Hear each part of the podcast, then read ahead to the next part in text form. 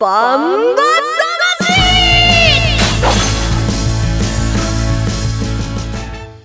ジャガバンバ魂。この番組はバンエイト価値の提供でお送りします。こんにちは杉山悦子です。ここからの30分はジャガバンバ魂にお付き合いください。バンバ魂は世界に一つだけの競馬唯一帯広競馬場で開催されています万栄競馬の楽しさをお伝えする番組です。今週もどうぞお付き合いください。えー、北海道十勝はずいぶん涼しくなりました。山からは紅葉スタートの便りが届きました。そして大相撲が行われていますよ。秋場所です、えー、折り返しの後半戦も面白い取り組みが続いていくことと思います。そして万栄競馬も秋のシーズンに突入ということになります、えー、今週も馬券的中のお手伝いができたらと思っています。レースの解説と予想は十勝毎日新聞社営業局事業部の桜井陽介さんです。こんにちは。こんにちは。秋を語ってましたね今。まあさらっとね。はい相撲興味ないですか、相撲僕見てますよ。ずっともう子供の頃相撲大好きだったんで。子供の頃って北のとか中国えらい前だけど。だけど今も見てる。照ノ富士は僕大好きなんですよ。あの大体ね本あの半眼力で強い力士嫌いなんですけどうん、照ノ富士はやっぱねあのジョニーダンまで落ちてあそこから這い上がったあの姿が好きですね、桜井さんが相撲を語るとは、相撲僕詳しいよ。あそうですスポーツの中で3番目ぐらいに詳しい。うわ2番目もちょっとあれだけど。私玉鷲のファンなので、うん5日目に照ノ富士に勝ったんですよ。見た試合あの、うん。俺試合って言わないねあ桜井さん取機嫌悪くなるから違う話にしようと。はい今週は岩見沢記念ですよ、そうですね。岩見沢というとということで先週なんかいろいろ語ってましたね姉さん。はい。そうもう焼き鳥の話はもういいよ今週はうん。とか先に言われちゃったんですけいろいろディど。レクターがいっぱい書いてますねそうなんです。いろいろ調べたんですって、はい。岩見沢について、はい。素晴らしいね、超前向き岩見沢といえばブランド米の七つ星の生まれ故郷ということなんですよ。そうなんですか。そうなんですね。まあでもあの道地方はねやっぱり米のメッカですからね,、まあね。はい、そして小麦の北の香りさらに白菜や大豆などの主産地で北海道の美味しい食を支えている地域なんですよということなんですはい、もうよ。十勝に負けず劣らずってところでしょそういうことね。はい、岩見沢といえば何ですか、桜井さんは。僕はねあの、まあ子供と一緒に電車乗りに行ったりとかするんですけど、うん。駅のホームにあの万栄のねはい。銅像が立ってるじゃないですか、あれやっぱ岩見崎だなって感じしますね、必ず写真撮りますか？撮りま。す。絶対もう映えますねあれはね。そうなんだ。はい。まあ焼き鳥の話はダメって言われたんで、そば。お用意してるねいろいろ。いやいやいや、次のも。岩見沢といえば、まああっちのそばでしょ？やっぱり。まあ十勝もそうだけど、ね。あのね。私は田舎そばが好きで、うん福祥っていうね町の中に、うん。あの太めのあの田舎そばですよ、福祥っていうそば屋さんがあるんですけど、はいはい。なぜかというとここの大好きなメニューが、うん。鶏もつそばっていうのがあるんですよ。またもつなんだけど。すごいね。本当わざどことじゃないんど。こまだけどでもいろいろ隠してるね。そこねいろいろ福にね福に松って書いて福松じゃなくてはい。福祥って言うんですよ、福祥って言うんだ、うん美味しいですよ。まあ。今度行ったらぜひ行ってみたいまあと思います、そんな食べ物だから嫌な顔しいやないいでやそんなさあさあさあさ食べ物好きですよ。はいはい。もうディレクターが早く先週の振り返りに来なさいということで。はい岩見沢記念に行く前に9月11日日曜日に行われました。菊月特別を振り返りたいと思います、えー、桜井さんの予想どうだったのかなと思いますけどこのおレースが行われた時の天候は晴れパパ水分は0.6%ということでした。桜井さん7番の工程でしたね。どうだったでしょうか？レースのダイジェスト菊月特別です。さあ今スタートが切られましたほとんど横並びです。各馬第一障害。上って全馬下りました。さあ第2ファイター。単独で2障害手前。前半44秒で来ています。じわーっと上がってきたのは6番ダイリンファイター。先頭で2障害を下ります。その後2番のオールラウンダー下ってきた。あとは俺はチャンピオン7番皇帝並んでおりてその後3番ノエル・ブランそして10番の占領ボスその後5番ブラックサファイア第2障害下りました。さあ先頭6番のダイリンファイター残り 30m 切って2馬身のリード。その後ろから一気に5番のブラックサファイア2番手上がります。あとは2番オールラウンダー。そして皇帝俺はチャンピオン。さあ前6番のダイリンファイターに一気に5番ブラックサファイア。並んでかわして7番皇帝俺はチャンピオン。外から占領ボス。さあ前は残りわずか。5番ブラックサファイア勝ちました。9月11日日曜日の菊月特別ですお聞きいただきましたように勝ちましたのは5番のブラックサファイア2着10番占領ボス3着6番ダイリンファイター、えー、勝ちタイムは1分49秒3という結果でした。圧勝でしたね。まあ、序盤貯めたブラックサファイアだったんですけども、元気いっぱいに山を駆け上がって、うん、まあ、そこから抜群のかかりでしたね。まあ、まあまさにねあの、まあ、結構メンバー的には混戦だったんですけど圧勝でした。あのバツ、うん、圧勝とイメージのレースでしたね、はい、そうですね。ブラックサファイアのお父さんはカネサブラック。さらにおじいちゃんはカネサスピードというね。いいもいっぱい出しましたね。そうですよね、はい、人気に応えました、はい、桜井さんの馬券はどうでしたはい。僕の本命の工程はねまあ思って以上に人気になっててちょっとレース前にね、うん、2番人気かなんてちょっと悔しがってたんですけどまあレースはちょっとうん頑張っていたんですけどもうワンパンチ足りなかったですね4着？4着でしたね、はい、はい、ではコマーシャルの後は18日日曜日の開催重賞レースです、えー、4大記念競争。秋の王者を決めます。万栄グレード2第58回岩見沢記念の注目馬の騎乗予定の騎手のインタビューからお聞きいただきます。まずコマーシャルです。1トンを超える馬900キロの重り200メートルの戦い残り 10m8 番の目白剛力先頭だ。一馬身とじわりと突き放して残りわずか8番目白剛力です。世界で一つだけの競馬。帯広競馬場。バンエイト勝ち。ザキヤマ楽しむとこ見てみたい？はい競馬競輪オートレースいつでもどこでも楽しめるスマホあるなら始めなきゃ。全部楽しんだもん勝ち。オッズパー。農家から直送の新鮮野菜。地元素材のスイーツとこだわりのコーヒー。機能的でおしゃれなギアが揃ったアウトドアショップ。やっぱり食べたい十勝名物豚丼絶対行きたいショッピングモール。そこはどこ？帯広競馬場十勝村。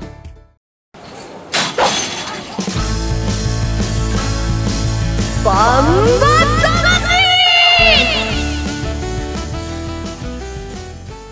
それではここからは岩見沢記念の予想と展望に入っていくわけなんですが櫻井さん岩見沢記念とはどんなレースですか？そうですね。先ほどあの杉山さんもおっしゃった通り小判のね四大記念競争なんですけどもまあまあ今回もね名門のボブサップーのブラックという現ね、えー、世代の現小馬の2強とデキス去年の去年じゃない昨シーズンの、えー、バイン記念馬の合力と、というのが出てきましたよね。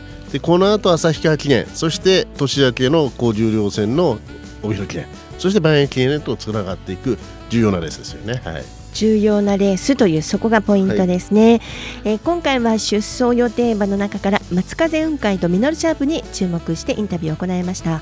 まず松風雲海に騎乗予定の藤本匠騎手です。9月15日木曜日電話でインタビューしたものです。お聞きください。よろしくお願いします。はい。えー、松風雲海4月の旭川記念の取り消し後は1着1回2着2回。夏場リズムよく走れたんじゃないですか、はい、そうですね。だいぶ調子も上がってきたんではい。えーとまあ、前回なんかもねためるレースでしっかり結果残してますけども調子自体はいかがですか、はいはい、この中間は？この中間も順調にあの仕上がってるんでそんなに変わりはないと思います。そろそろ藤本ジョッティ自身もこの馬でコバの重賞タイトル欲しいところじゃないですか？そうですね、まあ、あの障害さえうまくまとめてくれればチャンスはあるとは思うんですけどね。はい今回はまたボブサップとかオノブラックとか強い6歳勢も出てきますけども倒すための作戦っていうのは考えてますか？いや作戦というよりも本当に自分のこの馬の競馬をしないと、うんそれにはまってくれるからっていう感じですよね。はいでも、まあ、そそのあたり、藤本ジョッキーはもうこの馬とのそのコンビネーションというのはしっかりされてると思いますんで、力を引き出すために全力を尽くすってところでしょうか。そうですね、もうそれしかないんでね。はい、週末は、今週末はなんとか天気持ちそうなんですけども、メンバー見渡して当日、この馬にとってベストなコンディションというのはどういう状態でしょうか？いやあんまり重すぎない方が、まあ、ちょっと軽く湿り入ってる方がいいのはいいんですけどね、はい、ね、はい、力勝負には持っていきたくないけど、あんまり速い展開も嫌だったところですか？そうなんそうなんですよはいなんとか勝って、勝ちパターンに持っていきたいんですけどね。はいはい。藤本ジョッキー最後にファンの皆さんに岩見沢記念に向けて一言よろしくお願いしたいんですけども。はい、そうですね、あの順調に馬も調子よく来て、あの攻め馬も順調にこなしてるんで、なんとか上位目指して頑張るので、応援よろしくお願いします。どうもありがとうございます。またお邪魔するかもしれませんが、よろしくお願いします、あのベテランの謙虚さも見えますけれどもちゃんと仕上げてるというところは伝わってきますね。まああの松風委員会の現状の力をしっかり藤本ジョッキーは分かっているので、まあ、あのライバル勢が強いことを分かりつつもうしっかり理解しつつこの馬のベストの状態を出すっていう意気込みを感じましたよね。この馬のベストってどんどんなとこやろなんですかね？っぱしもう貯めて自分のレースをすることでしょうね、決めて勝負に持っていく、あのーインタビューにもありましたけども、前が崩れてくれることをもちろん祈ってるわけですわ。だけども、あのこの馬がしっかりそこまで息が入ってなければ、そのレースもできないので、それで相手が強かったからしか仕方ないという乗り方をするんじゃないでしょうかね。潔いコメントという感じですけどね。変に小細工してとか色気を出して勝ちに行くレースをするとこの馬の持ち味が生きなくなると思うのでその辺は藤本ジョッキー理解されてると思ってますよね。はい、そうですか。はい心を読みましたね。はいはい。では次にもう一頭ミノルシャープに騎乗予定の鈴木圭介騎手のインタビュー、えーこちらは9月16日金曜日に電話でインタビューしたものです。どうぞ。えー、決してジョッキー、えー前走は、えー長期休養期から6戦目で待望の初勝利と,、えーとようやく本来今季初勝利ですねようやく本来のミノルシャープの走りに近づいてきたんじゃないでしょうか。うん、まあ、だいぶは近づいてきたとも思ってますね。まあね、一昨年は夏場に重賞3連勝もしたし、このままやはり本領発揮してきたら強いと思うんですけど、もうやっぱり今、中間の状態とか、駐車サイドから聞いてますか？いや、特に聞いてないですけど、まあ、重賞取った時から見たら、ただそこまでは行ってないような感じがしますね。はい、はい、じゃあ今後、もちろん今回も目標に調整はしてきてると思いますけども、まあ、レースに慣れて、レースを使いつつ、状態を上げていくって方向でしょうかね。はい、はい、今回はメモロボブサップアウノブラックという強い6歳勢もいますけども、まあ、相手は強いと思うんですけども、倒すための作戦は考えてますか？なるべくは障害先に降りて、打ち方、まあ刺す馬じゃないんで、逃げるようなレースができたら、まあ最高かなと思ってます。まあ、止まることを恐れずどんどんどんどん積極的にいくようなイメージですね。はい、はい、で週末はなんとか天気が持ちそうな感じなんですけどメンバーを見渡して当日この馬にとってベストなコンディションはどのような状態になるでしょうか？まあ、若干軽い方が。ということは今週末はまとまった雨はなさそうなのでそういう馬場になりすかもしれないですね。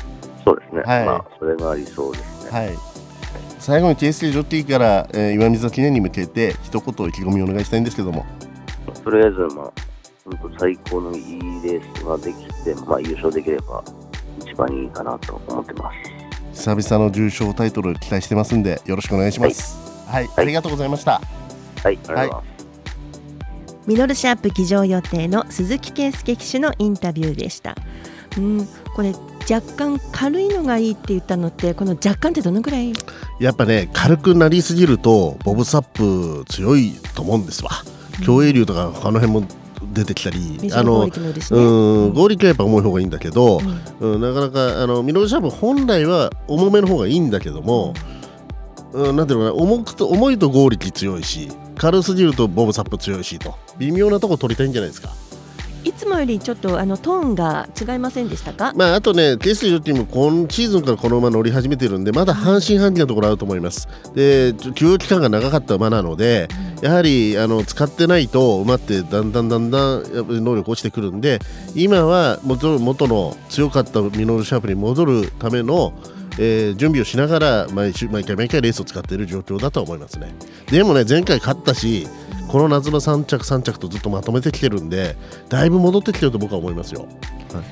そして鈴木圭介騎手はその馬のコンディションを読むのもうまいしテクニックがあるからその辺はカバーしていくんじゃないですかね。いやもちろんこのミノルシャープが勝ってた時はケースジョッキー乗ってなかったんですけど、その時からミノルシャープの走りは絶対見てるんですよこの人は、あのライバルの馬の動きとかもすごく研究されてるジョッキーなんで、まあもう自分が乗った時にどう乗るかとかそういうことはすでにインプットされてると思いますよね。騎手って自分が担当する馬だったり毎回乗ってる馬のことは当たり前だけれどもいつどこでどの馬に乗れるチャンスが来た時にある程度いい結果を出さないと次がね続かないっていうのもあるから。いや本当ねテスジョッキ若い頃ね VHS のテープが擦り切れるぐらいレース見てたって言ってたからすごいですわ。VHS 今ね知ってるからディレクター知らないかもしれないですね VHS 首かしげてる。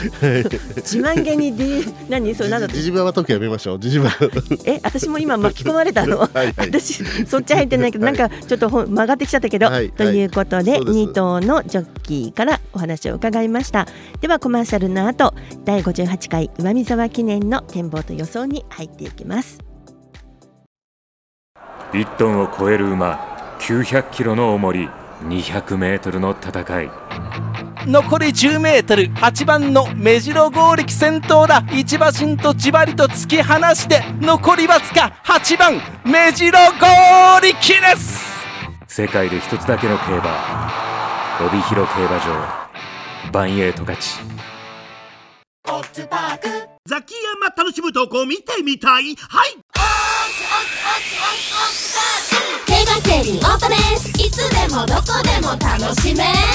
スマホあるなら始めなきゃ。全部楽しんだもん勝ち。オッズパ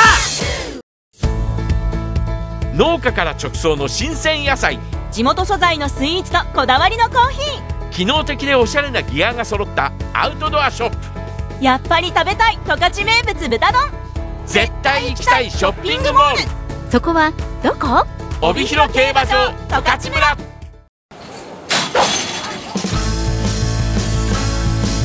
バンバ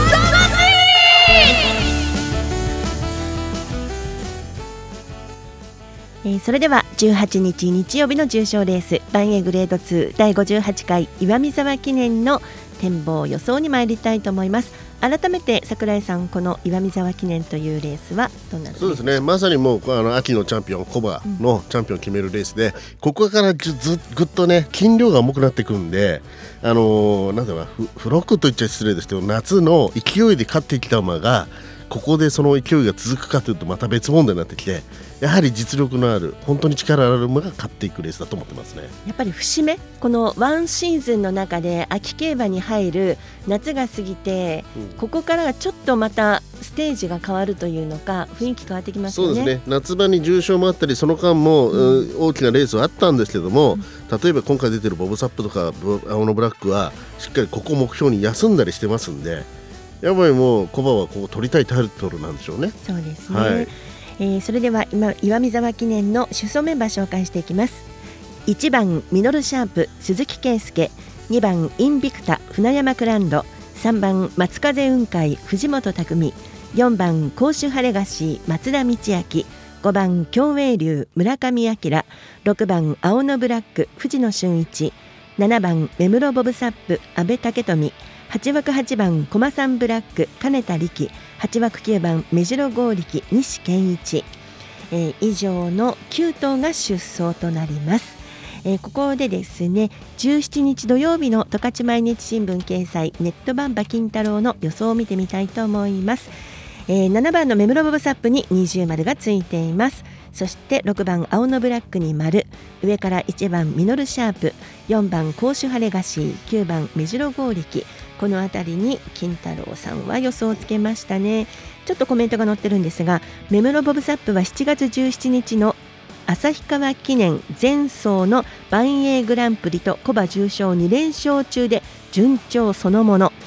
え、馬場状態に左右されない強みでここまで8戦5勝2着3回と抜群の安定感を見せ最大30キロ差のトップハンデでも極端に馬場が軽くならなければ中,、えー、中心は揺るがないという。はい。ね、力強いコメントで、はい、間違いないっていうコメントです、中だけ見るとあれですね、メモのボブサップ買いたくなりますよね、どうしてもね。うん。はい、ということは違うんだな、はい、ということですが、櫻井さん、この日の天候が今、ちょっとコロコロ変わるんですけれども、はい、日曜日の天気予報なんですけど、番組収録している金曜日の時点で、日曜日は曇りのち雨、うん、最高気温は27度というねこれどう読みますか？僕もねあの秋の行楽シーズンなんでこれとは別にいつも天気予報は見てるんですけども。いなんですが、ちょっと分かんないですよね。正直さっきのインタビューとかではまとまった雨降らないんじゃないかなと思ってるんですけど本州の方で台風の影響だいぶ受けてるんで多少その雨の残ったりする可能性もあるんですけど僕は極端なね重い速い馬場にはならないと思ってるんです。ここの最近の流れを見てると。ね、本当にねもう土砂降りになったら軽くなっちゃうかもしれないんですけどそこにならないと思ってるんで、まあ、さっきインタビューで出たミノルシャープとかに合いそうな天気なんじゃないかなと思ってますね。これあの今重い軽いって話をするじゃないですか、馬によっては重いのが得意ね、軽いのが得意っていうのはありますよ、はいはい、それはあるの別として、はい。どのぐらいから重い軽いっていうふうにやなるんでっぱりあの基しょうかね。準としては、あのもうこれは一概には言えないんですよ、その日の前レースいろいろ実は見てほしいんだけど、やっぱりあの水分含有量が2%を超えてきたら軽くなってくるのかなっていうイメージで僕はいつも見てますね。おおよそのね、はいメタとしてね、はいそんなことを考えながらの桜井さんの予想いきますか、はい、僕は青のブラックです、これは。もう決めてました。えーとね、前走9月、はい、前走9月4日のマロニエーションは、えー夏場2ヶ月休んでの一戦だったけどもね、パドック見るとすごい仕上がってたんですよ。で、結果3着だったけど、トップハンデでね、むしろよく頑張ってたなってレースしてました。で、1回叩かれてね、たもちろん型通りね、あのさらにワンランク上の状態に仕上がってると思いますし、でまあ、今回はね、もう、あのいろんな条件を見て、斤量とかも周りのか周りの、ね、馬との比較考えて、2着外さねえんじゃないかなと思ってるんですよね。また強気なこと言っちゃいましたけど、はい。まとまりません。はい、それで、まあ、以前ね、僕ね、メムロボブサップとのライバル物語って動画作ったんですけど、その時にね、やっぱボブサップとのレースを見ていると、10キロもらってる時はあのブラック強いんですわ。同金とかだとボブサップに負けるケース多かったり、うん逆にハンでもらったらやっぱり苦しいんだけど、10キロもらってる時のあのブラック、大体先着、まあ、結構先着すること多いんですよね。で、コバになってからの実力がほぼ互角なんで、今回、メムロボブサップとの比較だったら、僕はあのブラックの方を上位に取りたいと思ってます。はい。でなので軸は、えー、青のブラックね、で相手は前回負けすぎな感じもあるんだけど剛力10着ででそれでねやっぱ賞が上がれなかったんでメンタルがねやられてるっていう懸念もあるんだけどやっぱこれで830、800キロ戦になってきてこの6歳勢より10キロ前10キロ20キロ軽いっていうのは有利ですよ。万円記念馬ですから。だからねこれ6級僕馬服で2000いきます。であとはミネルシャープはまだね、あの不不不調途上だって言ったけど、うんなケーステジョッキーで一番最内枠で820キロはどう見ても美味しいわな。抑えます、16。だから、えー、6級2000円の16、1000円。まあこれでいきます。で、ボブ・サッパーも来たらごめんなさい。強いと思う。強いと思うし、トップハンデ告白する可能性はあるけど、67じゃつかないでしょ。なぜ外すって言えばつかないからそうそうそうそうそう。そろそろ当てなければいけないっていう話はしてませんでしたか、ね、67でこの3点買ったらほとんど儲かんないでしょ、もしかしたらガミっちゃうでしょそういう馬券は買わないんですよ僕はまあそれは来週の結果で判断しましょうかね。はいということで、えー、コバ四大記念競争秋の王者決定戦万栄グレード2第58回岩見沢記念は18日日曜日の第11レース発送は8時15分です。ぜひご期待ください。えーパンバ魂は今週もそろそろお別れの時間ですここで一つイベントのお知らせです今日からの3日間バンエイト勝ちでは「ウマ娘プリティダービー」のコラボイベント開催中です。ウマ娘といえば過去に活躍した競走馬がモチーフとなっているキャラクターが登場しているということですが桜井さんも好きですね。あの馬娘は見てないんですけど過去の競走馬は好きです。であの今回今見てると東海帝王のなんか声優さんが来るんだって？そうらしいいですね。や東海帝王覚えてますよ。1991年の日本ダービー見に行ってました、無敗でね勝っちゃってね当時大人気だったんですよね。で伝説の馬なんですけどこの馬はね6歳それからあと骨折とかあって不調とかあった中6歳秋の引退レースの有馬記念で1年ぶりの実戦で勝ったと。